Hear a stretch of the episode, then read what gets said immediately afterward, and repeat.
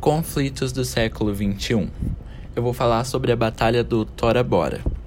Após os atentados de 11 de setembro de 2001 terem sido assumidos pela rede terrorista Al-Qaeda, a época comandada pelo sudis, é, saudista Osama Bin Laden, o governo estadunidense passou a empreender uma verdade caçada aos membros da rede, e principalmente ao seu líder, claro.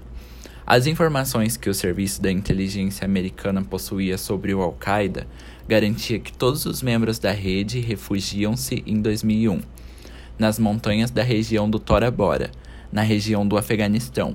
Os primeiros alvos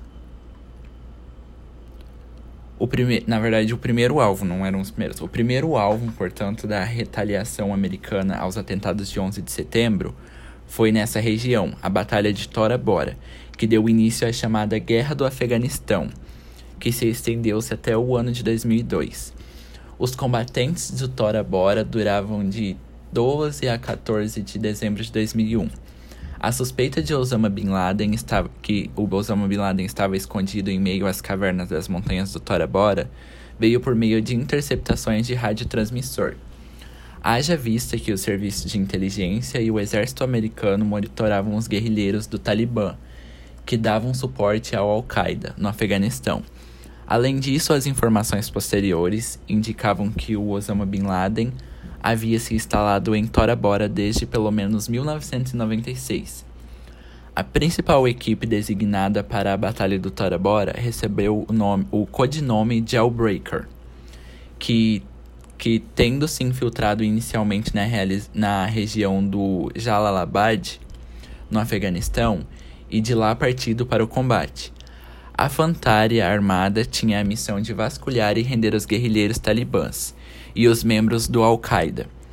Para tanto, contavam também com um apoio logístico aéreo, além de um contingente de soldados e milicianos afeganistãos, afegãos.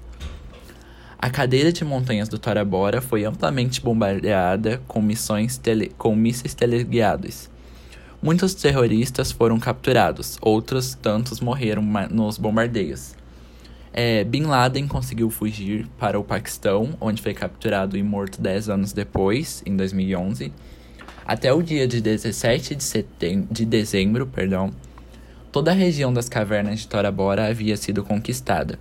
Muitos armamentos pesados, como mísseis Slinger usados durante a Guerra Fria, foram encontrados. Os terroristas capturados conduzidos foram conduzidos para a prisão de Guantanamo, na América Central, e foram mantidos pelos Estados Unidos com um regime de detenção secreto. E é isso, meu nome é Eduardo.